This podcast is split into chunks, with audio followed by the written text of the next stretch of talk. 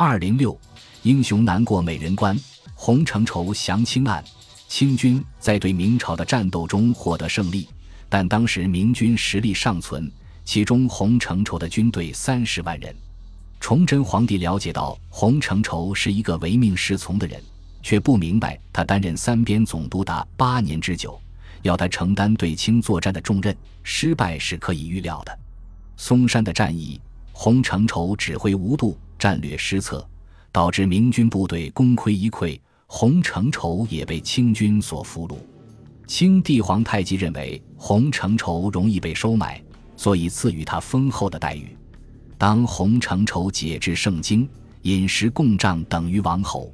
初期，洪承畴装腔作势，誓死报国。清方派人劝导洪承畴不听，有时还恶语相加。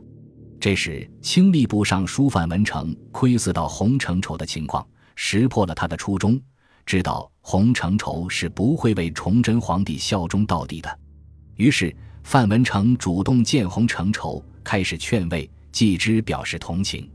范文成不谈投降一事，而是谈一些古今兴衰的大事。洪承畴被感动了，逐渐开始回答他的问话。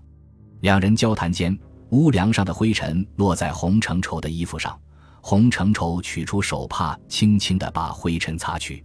后来，范文成拜见皇太极，将二人的所见所谈告知皇帝，并且还将洪承畴用手帕轻拭灰尘的细节告诉了皇太极，加以解释说：“洪承畴对碧袍尤爱惜若此，况其身耶？”后来，洪承畴在孝庄皇后的美人计下失节，投降清朝。